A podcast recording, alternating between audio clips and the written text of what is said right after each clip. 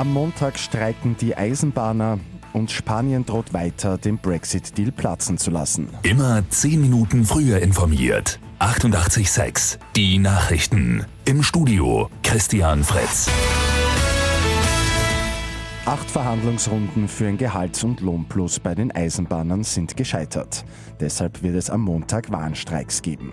Was das für die Bahnkunden bedeutet, will die Gewerkschaft wieder heute sagen. Die Gewerkschaft verlangt von den Arbeitgebern ein ordentliches Angebot. Bislang hätte es nur Angebote gegeben, die im Schnitt 15 Euro brutto mehr im Monat ausgemacht hätten. Und das ist der Gewerkschaft viel zu wenig.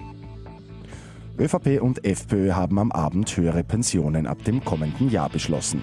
Kleine und mittlere Pensionen steigen nächstes Jahr um bis zu 2,6 Prozent.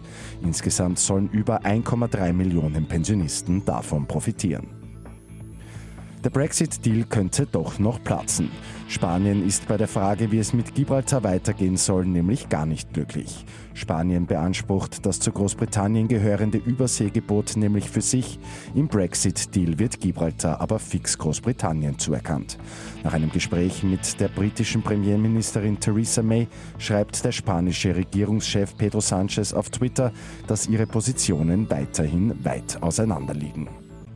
Und rechtzeitig eine Woche vor dem Roadtrip zu den Toten Hosen ist Schladming schon bereit. Die gute Nachricht zum Schluss. Heute schon öffnen die ersten Pisten und Skihütten auf der Planei und auch ab heute gibt es vergünstigte Tickets zu erwerben.